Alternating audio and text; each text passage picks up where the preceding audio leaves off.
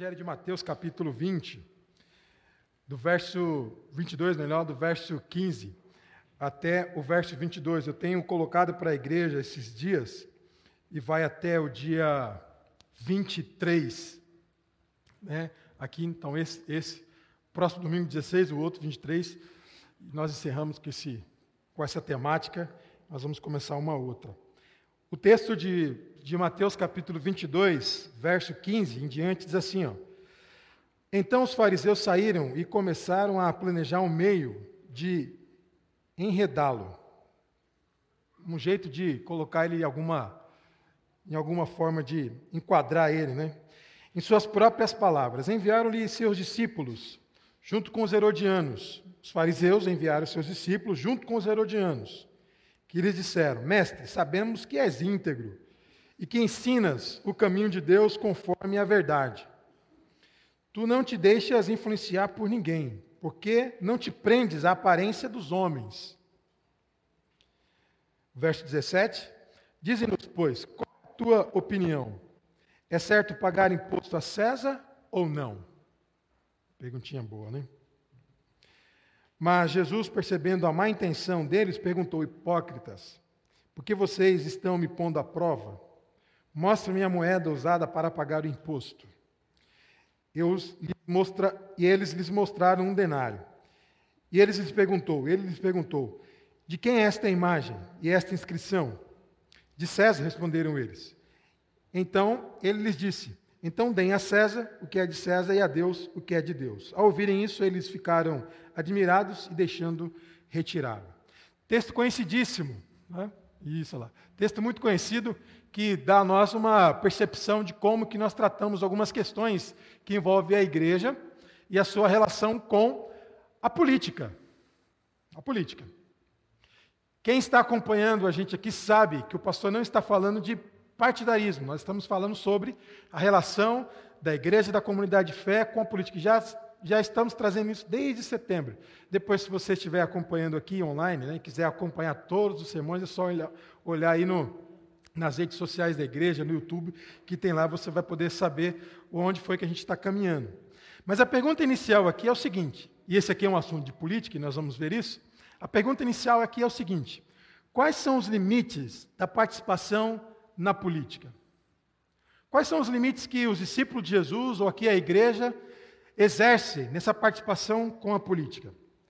Porque as questões levantadas pelos fariseus, elas, elas, ela é uma questão interessante para nós hoje, entendemos isso. E eu vou tentar sintetizar isso.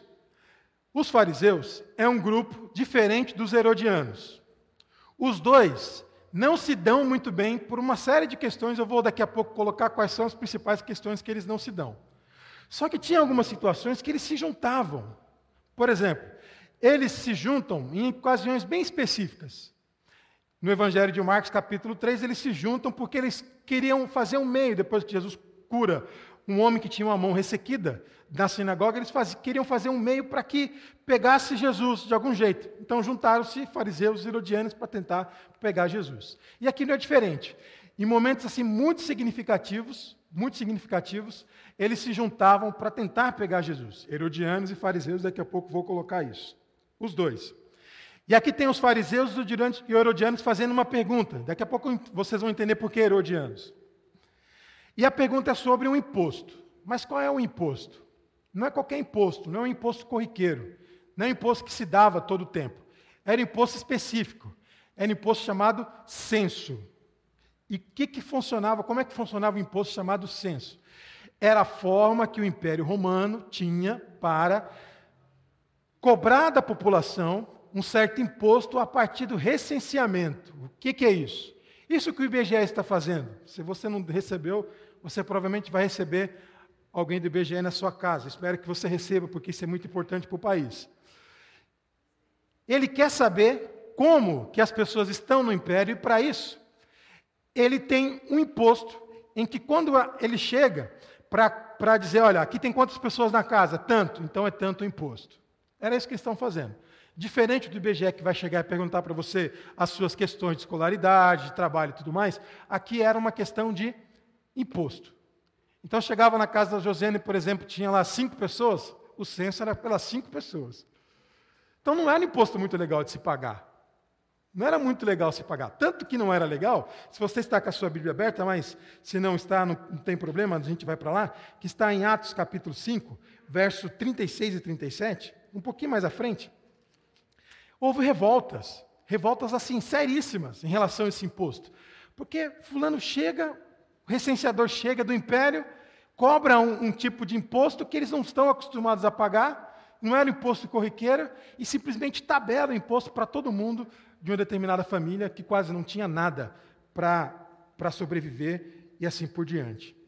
E aí no capítulo 5 de Atos, no verso 33, está assim, ó, 36, está assim, algum tempo apareceu Teudas, Teudas. E o que, que o Teudas fez? Reivindicando ser alguém a cerca de 400 homens, e cerca de 400 homens se juntaram a ele. Ele, Teudas, e mais 400 homens. Para quê? Ele foi morto, todos os seus seguidores se dispersaram e acabaram em nada. Mas qual era o motivo do Teudas? Depois dele também, dois dias do recenseamento, é esse mesmo, recenseamento, o censo, por causa desse imposto, o censo. Apareceu Judas, o galileu, que liderou um grupo em rebelião. Ele também foi morto e todos os seus seguidores foram dispersos. Vamos recapitular. Então, espera aí. Herodianos e, e fariseus encurralam Jesus, para perguntar para ele sobre um imposto específico que o Império Romano cobra em todos os lugares que ele tem domínio. Um imposto chamado censo, que é o recenseamento que se faz.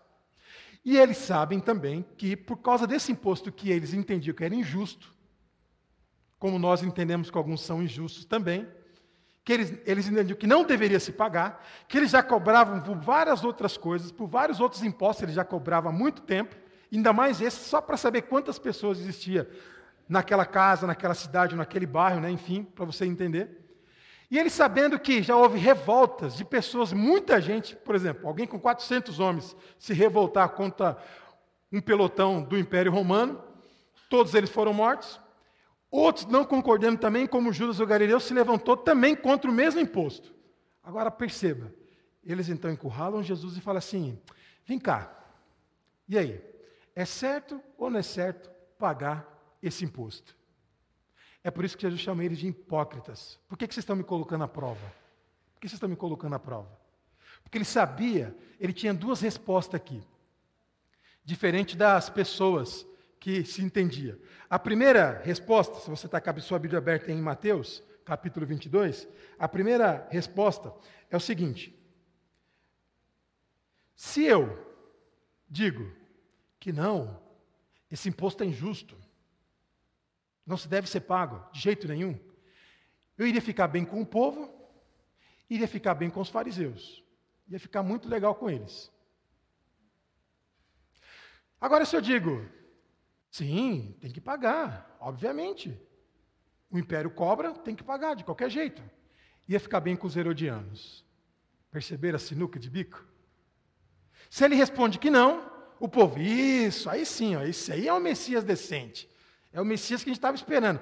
É reivindicar esse direito que nós não temos que ficar pagando nada para esse exército invasor e esse povo que vem na nossa terra nos explorar. Isso mesmo.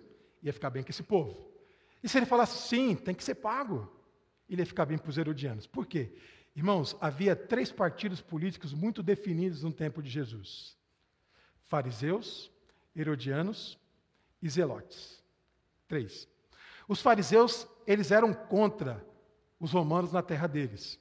Eles eram contra. Eles entendiam que o exército, o exército invasor, no caso romanos, não deveria estar pisando em solo sagrado, terra santa de Deus, do povo dele. Não está errado com isso. Então eles não gostavam dos romanos, mas eles não eram contra as leis dos romanos.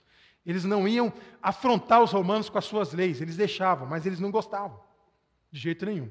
Os herodianos, por outro lado, eram aqueles que eram favoráveis a Herodes, por isso herodianos. E o Herodes aqui é amigo de Roma. Ele gostava de que o Império Romano dominasse a sua terra. Por quê? Porque ele recebia o seu também. Ele recebia uma grana, ele recebia o apoio dos romanos. Então, para eles era tranquilo. Já os Zelotes eram um grupo político que não concordava de jeito nenhum dos romanos estarem na sua terra. E para isso eles pegavam em armas para lutar contra os romanos. Então nós temos três grupos, muito distintos entre si, ideologicamente pensando em relação à sua política dentro daquele país. Os fariseus não gostamos dos romanos, mas também nós não vamos aqui adular os romanos, não vamos agradar eles, não vamos dizer que eles são bons, não gostamos dos impostos que eles cobram, não gostamos nada disso, mas também a gente não vai pegar em armas e vai brigar com eles. São um exército poderoso, não vão fazer isso. Os herodianos, ah, nós gostamos dos romanos, porque assim, eles estão aqui, mas eles dão alguns benefícios para a gente, nós ganhamos algumas coisas com eles, então tá ótimo, para a gente não tem problema nenhum. Herodes visita de vez em quando lá o Pilatos, para eles, ó, tá tranquilo, tá tudo em casa. Está tudo muito ajeitadinho. Para nós é tranquilo. E os zelotes? Nós não gostamos de jeito nenhum de romanos. Se preciso for, nós matamos um deles. Viram? Aí agora chega Herodianos e, Herodianos e fariseus e perguntam para Jesus. Olha agora a pergunta de novo. Preste atenção. Diz-nos, versículo 17. Diz-nos. Qual a tua opinião? É certo pagar o imposto a César ou não?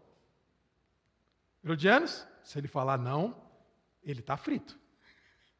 Por quê? porque ele está sendo contra o império. Fariseus, se ele falar assim, o povo se agrada dele. Herodianos, se ele falar assim, ele está tranquilo, porque ninguém vai causar nenhum tipo de problema para ele, pelo menos os romanos. E esse aqui que é a dificuldade que eles tinham.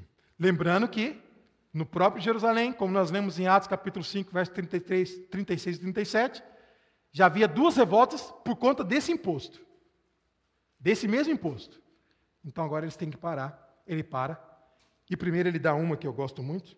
Falou assim: ó, Jesus percebendo, versículo 18, percebendo a má intenção deles, perguntou: Hipócritas, vocês são hipócritas. Por que vocês são hipócritas? Porque vocês estão me colocando à prova, estão me pondo à prova, vocês são hipócritas, porque vocês sabem muito bem como é que funciona isso. Agora, a inteligência de Jesus, irmãos, é de uma, é de uma sagacidade, perspicácia incrível. E ele tem uma, ali, uma sacada, que ele não vai nem para um e nem para outro. E aí você vai entender onde eu quero chegar.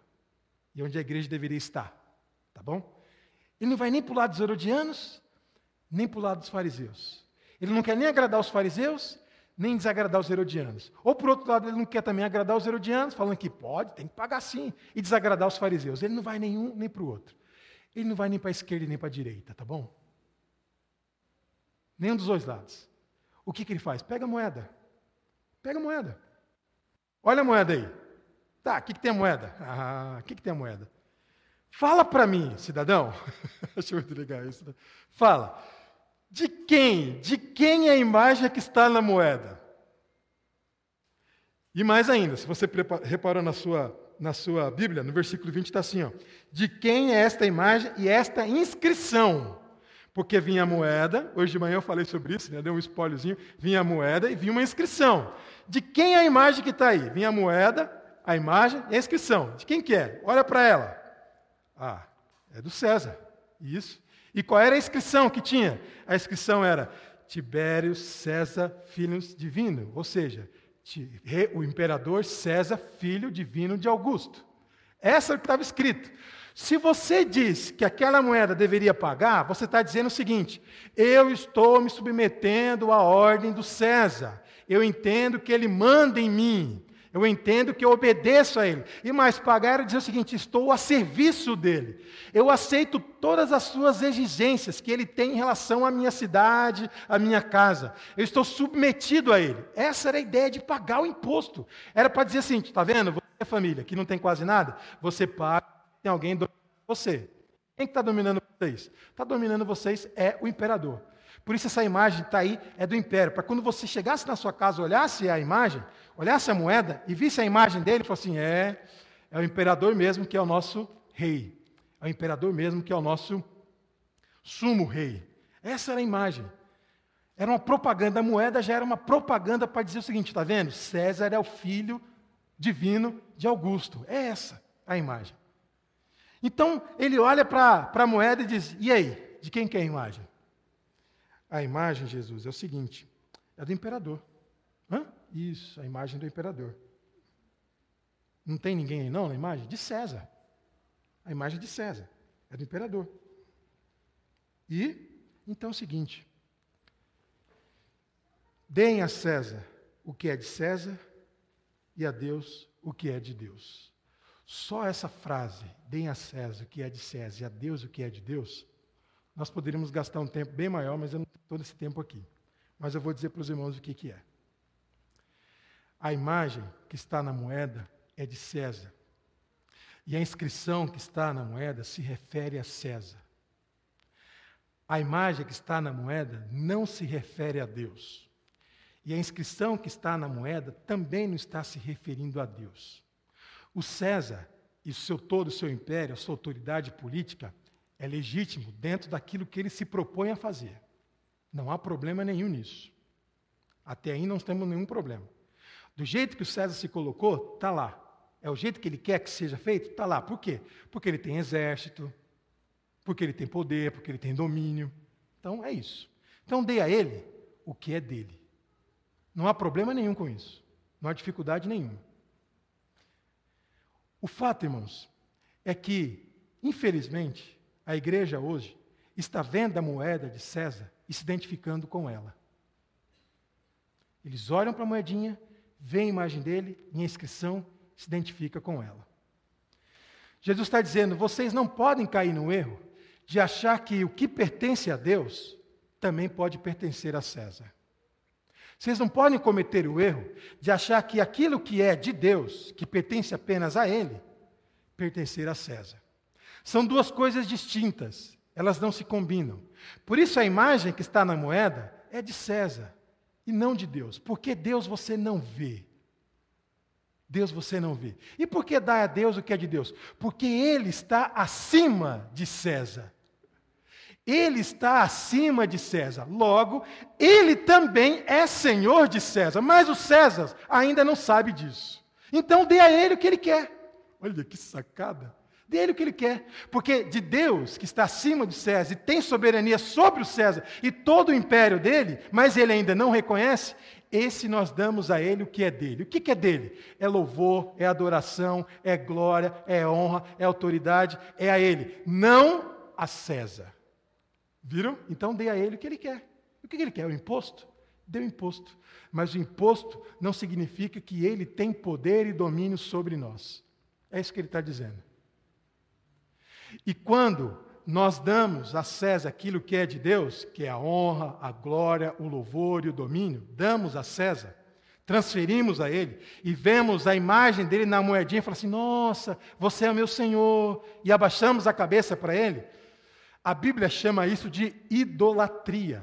E o que, é idolatria? Já falei isso em algum momento aqui, vou repetir para a gente entender. Idolatria é quando nós damos a uma figura humana ou alguma coisa material a honra, o poder, o domínio, a glória e o louvor que pertence apenas a Deus. Isso é idolatria. Como é que eu posso vencer a idolatria no meu dia a dia, pastor? É muito simples. Você acabou de comprar um carro. E aí o carro está na sua garagem. Você chega no carro. Nossa, mas como esse carro é lindo. É idolatria. É idolatria. Nossa, como é que eu pude viver a minha vida inteira sem esse carro? Eu me descobri. É idolatria. Ou então você acabou de fazer, terminar a sua casa e você olha para casa. Nossa, mas eu sou muito bom né, em fazer. Olha como fico, isso aqui ficou lindo demais, gente. Eu amei essa casa. Assim. É idolatria. Quando você olha a sua conta no banco lá bem rechonchuda, sabe? Com muito dinheiro e fala assim: rapaz, quem hoje tem isso aí no Brasil? Né? Quem tem isso no Brasil?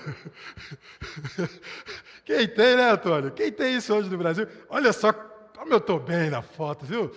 30, quase 30 milhões de pessoas aí passam necessidade, mas eu estou bem. Isso é idolatria. Isso é idolatria.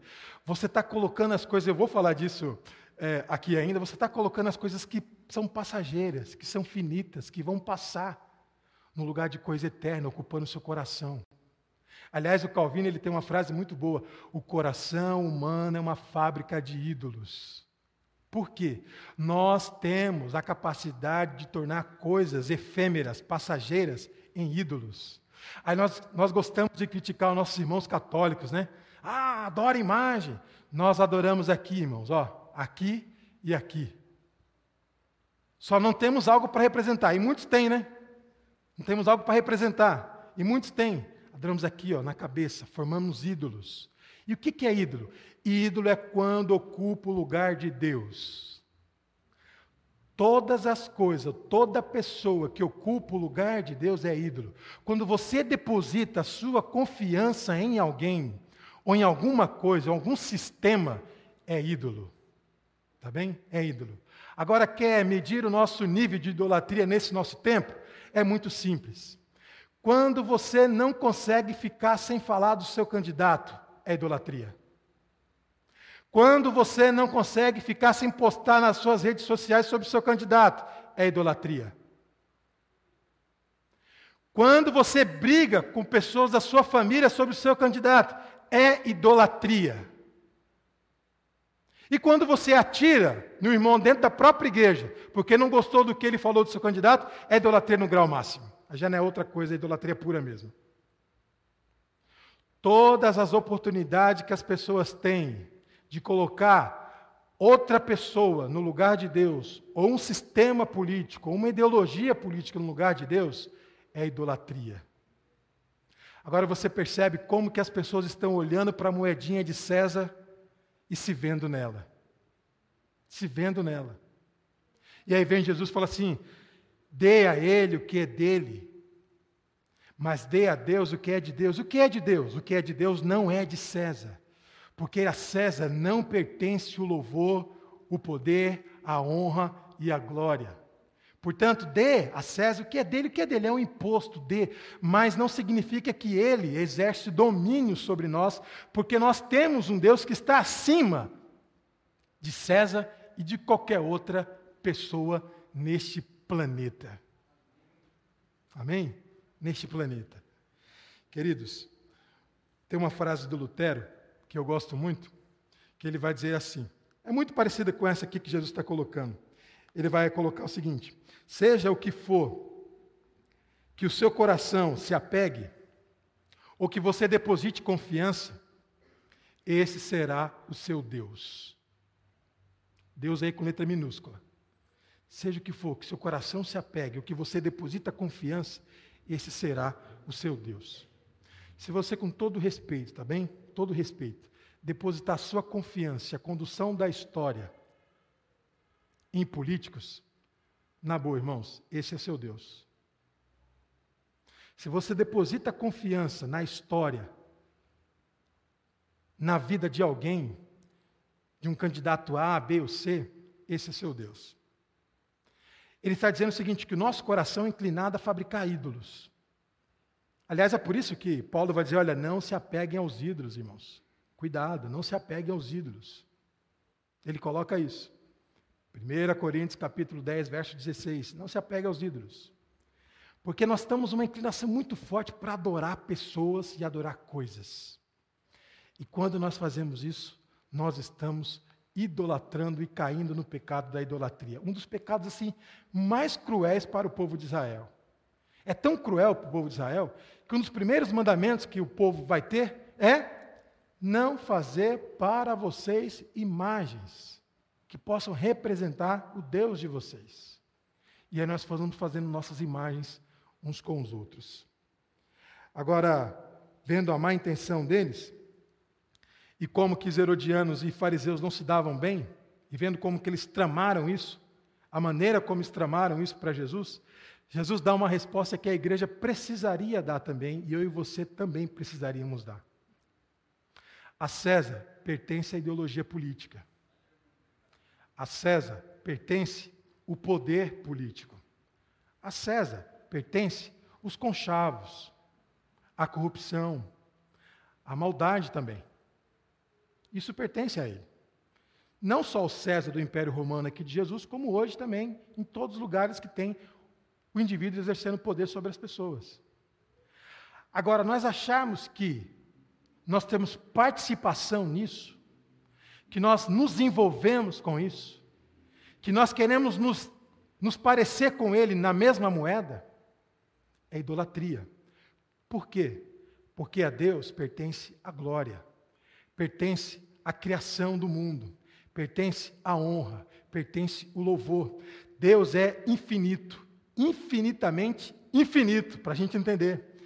César passa, César morre.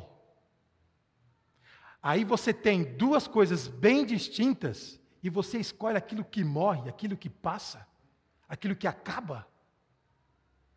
É idolatria. Eu escolho Deus. Eu não vou brigar com meu irmão porque ele torce para o Corinthians. Não vou. Não vou. Não vou, né, Não vou brigar com meu irmão porque ele torce para o Corinthians. Por que, que eu vou fazer isso? Não vou falar nada do meu time, mas não vou fazer isso. Aê, meu irmão, é isso mesmo. Não vou. Não vou. Não vou brigar com meu irmão porque ele é palmeirense. Não vou fazer isso. Não vou. Não vou. Não vou brigar com meu irmão porque ele votou no candidato A, candidato B. Não vou. Não vou. Sabe por quê? Porque tudo isso aí passa. O que está hoje pode ser que não venha amanhã, e o que está amanhã pode ser que não venha depois. Vocês estão entendendo? Vale a pena você desfazer coisas que são muito caras a nós por causa de uma bobagem que vai passar, que depois não vai ter mais? Vale a pena? Eu diria que não. Além de estar saindo do pecado da idolatria, você está dizendo, Deus, o bem mais precioso que eu tenho é a minha família. É a minha família. E essa eu não quero que passe, porque as outras coisas passam. Por isso, irmãos, a ideia de Jesus, a maneira como Jesus coloca, é de uma inteligência que falta à igreja hoje. Ela olha para a moedinha do César. Oh, César, como você está bonito! Gostei dessa inscrição, viu? Nossa, que coisa linda! E se quer identificar com ele. Jesus está dizendo: não, essa moeda pertence a ele, porque a imagem dele está na moeda. Tá bem? E a inscrição também pertence a ele. Mas não significa que você participa disso. Por isso, dá a ele o que ele quer, não tem problema. Mas olha, não se esqueça: nós damos a Deus aquilo que é dele. Não é nem o que ele quer, que é dele. Que é dele. Amém? Que é dele. Que Deus nos abençoe, queridos, muito. Que essas reflexões sirvam para a gente pensar, refletir, olhar para o texto bíblico e ver como que nós nos encontramos aqui nessa nossa caminhada de fé, com tantos desafios, com tantas coisas acontecendo e com tantos depoimentos deprimentes que eu tenho recebido também, de famílias bem complicadas durante essa época, de pessoas que já escolheram o seu Deus, seu Deus mesmo, com letra minúscula, o seu Deus, e adoram com devoção. Uma vez em 2018 eu conversava com uma pessoa que ela tinha assim extrema dificuldade para evangelizar alguém, para falar de Jesus para alguém. E aí eu vi assim ela de uma maneira assim muito efusiante, mas muito assim efusiante mesmo, falando de um candidato. Eu falei: "Filha, pelo amor de Deus, você na sua vida cristã inteira, você disse que você nunca tinha condições e não sabia falar de Jesus. Mas durante dois meses você não para de falar do seu candidato. O que, que é isso? Mas o que, que é, pastor? É idolatria, minha filha. Isso é idolatria. A pessoa diz que não consegue falar do Rei dos Reis, do Senhor dos Senhores, daquilo que nós acabamos de cantar. Rei! Ele é rei. Não consegue falar dele, mas consegue falar de uma outra coisa que vai passar, que já foi. Irmãos, quem está sentado no trono é o Cordeiro. É o Cordeiro. É Ele que está sentado no trono. Não é mais ninguém. É o Cordeiro. Amém? É o Cordeiro. Nós vamos orar. Eu quero colocar aqui diante dos irmãos em oração também algumas pessoas. Nós vamos orar pela Bianca. Bianca foi o nome que a Márcia trouxe. Orar pela sua vida, para que Deus esteja dando condições a ela para superar os seus traumas, os seus conflitos e ter amor pela sua própria vida também. Vamos orar pela Cândida, que também é saúde, o nome que trouxe aqui a mim. Vamos orar pela Cris, se a Cris estiver acompanhando da sua casa. Eu falei com a Cris, a Cris sofreu um grande susto, né? Um acidente de carro durante essa semana e ficou bem abalada, né? Isso, ontem. Ficou bem abalada, mas ela está bem, o bebê está bem também, conversei com ela. Então, Cris, nós vamos orar por você aqui também, para que Deus esteja te abençoando e que você tenha uma boa noite de sono. Ela reclamou que não consegue dormir direito, porque sempre está pensando naquilo. É difícil, né, irmãos? O carro descendo e a pessoa dentro do carro é difícil. Ainda mais ela grávida, a gente fica bem preocupado, né? Vamos orar por ela e ore por ela também, tá bom? Vamos orar por essas pessoas.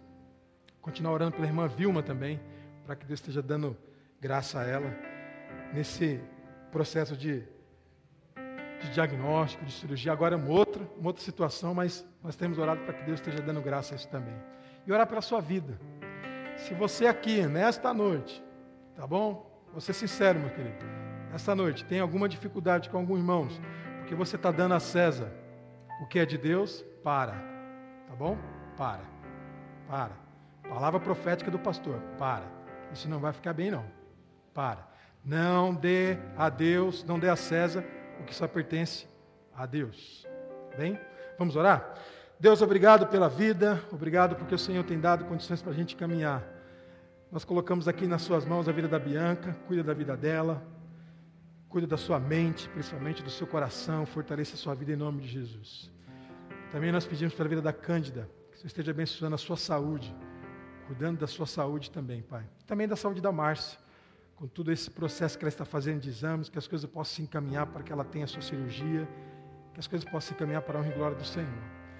Pedimos pela Cris, a sua vida, a sua saúde, a saúde do bebê, dela condições para se recuperar disso, Pai, no amor do Senhor, na graça do Senhor, que ela possa sentir o seu abraço, que ela possa sentir a sua misericórdia, que ela possa sentir, ó Deus, o Senhor, aquietando o seu coração nesse instante também. Abençoe, Pai, a igreja que ora em favor dela. E agora nós pedimos ao Senhor que nos dê sempre a sua graça para estar olhando os ensinamentos do seu filho Jesus, estar colocando pelo menos uma parte dele.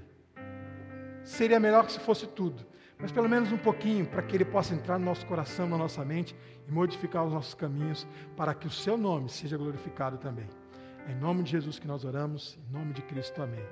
Com o amor de Deus, nosso Pai, a graça do nosso Senhor e Salvador Jesus Cristo, a comunhão e a consolação do Espírito Santo de Deus esteja com a igreja, agora para todos sempre. Amém.